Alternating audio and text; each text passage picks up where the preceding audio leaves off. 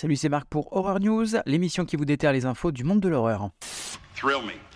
Commençons ces news avec le patron du studio de jeux vidéo Remedy qui vient d'annoncer que le jeu Survival Horror Alan Wake 2 était quasiment terminé. Dans le premier jeu, on suivait un écrivain à la recherche de sa fiancée disparue dans une ambiance de thriller psychologique fantastique. La série animée Velma, sur le personnage de l'équipe de Scooby-Doo, est reconduite pour une seconde saison par HBO Max. On y suivra toujours notre héroïne dans ce show résolument plus adulte et gore que Scooby-Doo. Avis aux fans de la saga Vendredi 13. La réunion annuelle de la franchise Vendredi 13 aura bien lieu les 2 et 3 juin dans le camp de tournage original des films dans le New Jersey. À cette occasion, de nombreux acteurs de la franchise seront présents, ainsi que des décors, véhicules et accessoires utilisés lors des tournages, ainsi qu'évidemment une boutique de souvenirs. Le premier long métrage de la réalisatrice Ishana Night Shyamalan, la fille de M. Night Shyamalan, intitulé The Watchers, sortira cette année au cinéma.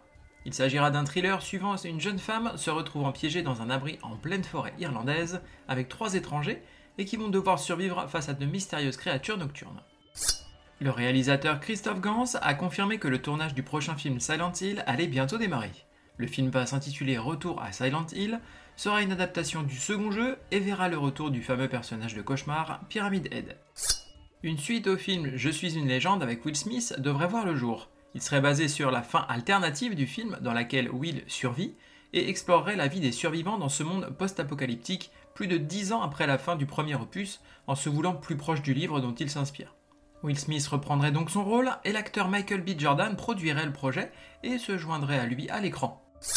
Un nouveau film Hellboy est sur les rails. Il serait déjà écrit et le réalisateur Brian Taylor, notamment réalisateur sur Hypertension, Ghost Rider 2 ou Mom and Dad, y serait attaché. Il s'agirait là du quatrième opus de la franchise et le tournage pourrait débuter en avril en Bulgarie. Il n'y a plus qu'à croiser les doigts pour que ce soit de meilleure qualité que le dernier film en date.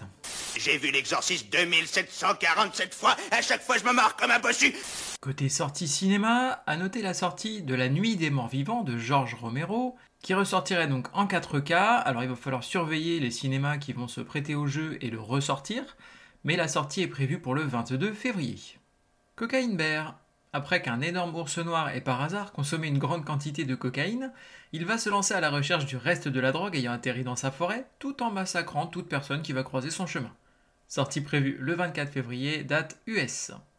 Demon Slayer, en route pour le village des forgerons. On est donc sur un manga qui contiendra les épisodes 10 et 11 de l'arc Le quartier des plaisirs, ainsi que le premier épisode du nouvel arc Le village des forgerons. Sortie prévue les 25 et 26 février dans les cinémas CGR. Je suis Buffy, la tueuse de vampires, et vous? Du côté des sorties VOD, DVD et Blu-ray, on va avoir The Long Dark Trail en DVD plus Blu-ray et VOD, la totale.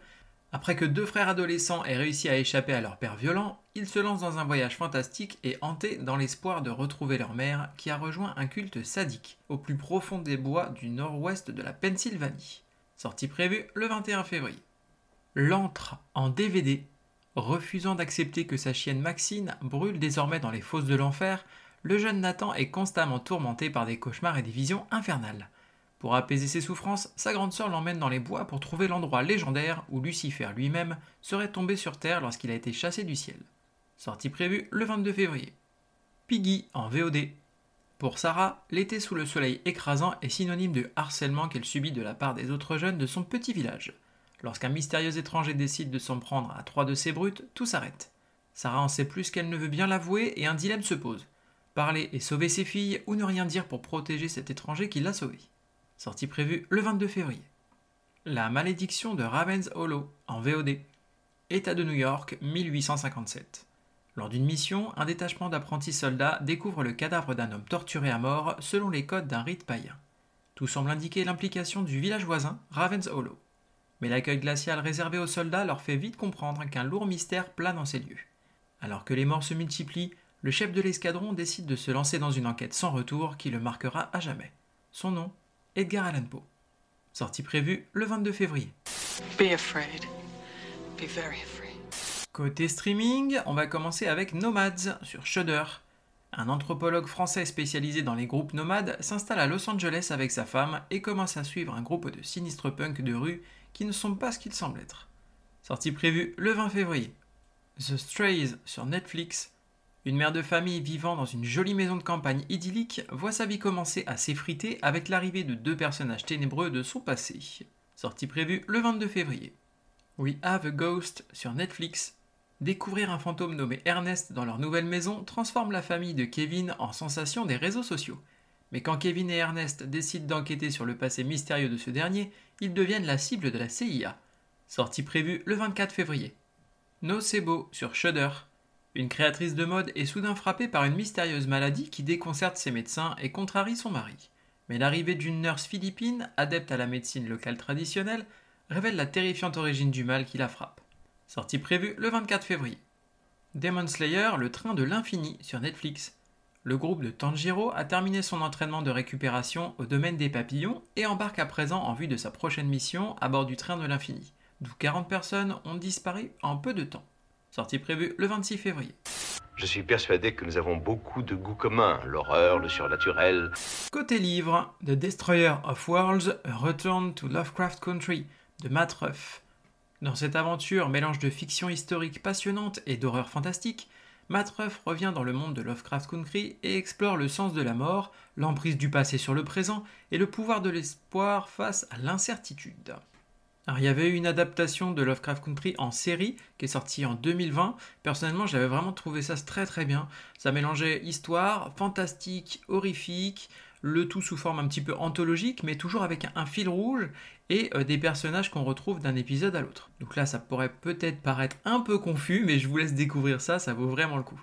La sortie du livre est prévue pour le 21 février, date US.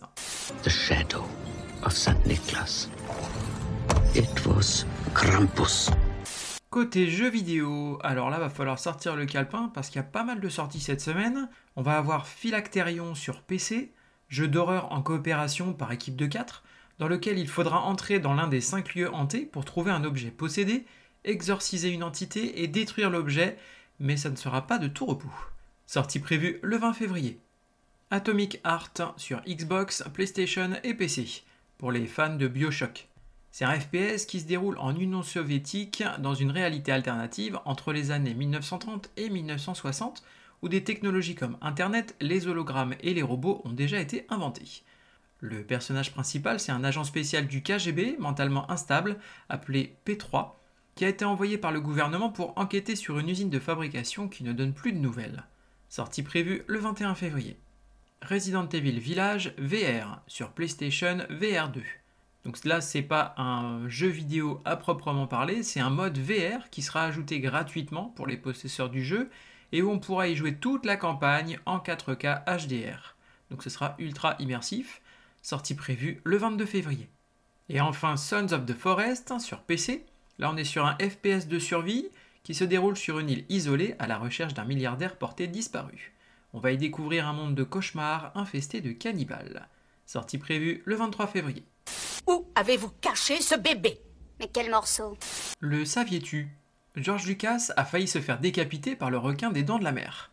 En effet, il était invité sur le plateau avec Martin Scorsese par Steven Spielberg. Il a voulu glisser la tête dans la gueule du requin pour voir comment ça fonctionnait. Et à ce moment-là, Spielberg, qui s'est dit que c'était une bonne blague, il a décidé de refermer la gueule du requin sur sa tête. Le problème, c'est que la gueule du requin est restée coincée. De là, ils ont paniqué, ils ont eu euh, pas mal de difficultés, mais ils ont réussi à désincarcérer quand même leur ami. Ils ont donc filé tous euh, avec la peur justement d'avoir cassé le requin, et c'était le cas parce qu'il ne fonctionnera plus jamais correctement pendant toute la durée du tournage. C'est notamment ce qui obligera Steven Spielberg à changer pas mal de plans et qui nous donnera le film iconique qu'on a eu au final. Merci à vous d'avoir suivi cette émission. Je vous invite à me suivre sur les réseaux sociaux, Facebook, Instagram et même YouTube, à me laisser des commentaires, des avis ou m'envoyer des messages. Je me ferai un plaisir de vous répondre. Vous pouvez également vous abonner et mettre des avis ainsi qu'une note sur les différentes plateformes de podcast, que ce soit Apple, Spotify, Deezer, Google Podcast, afin de m'encourager et d'aider à faire connaître le podcast.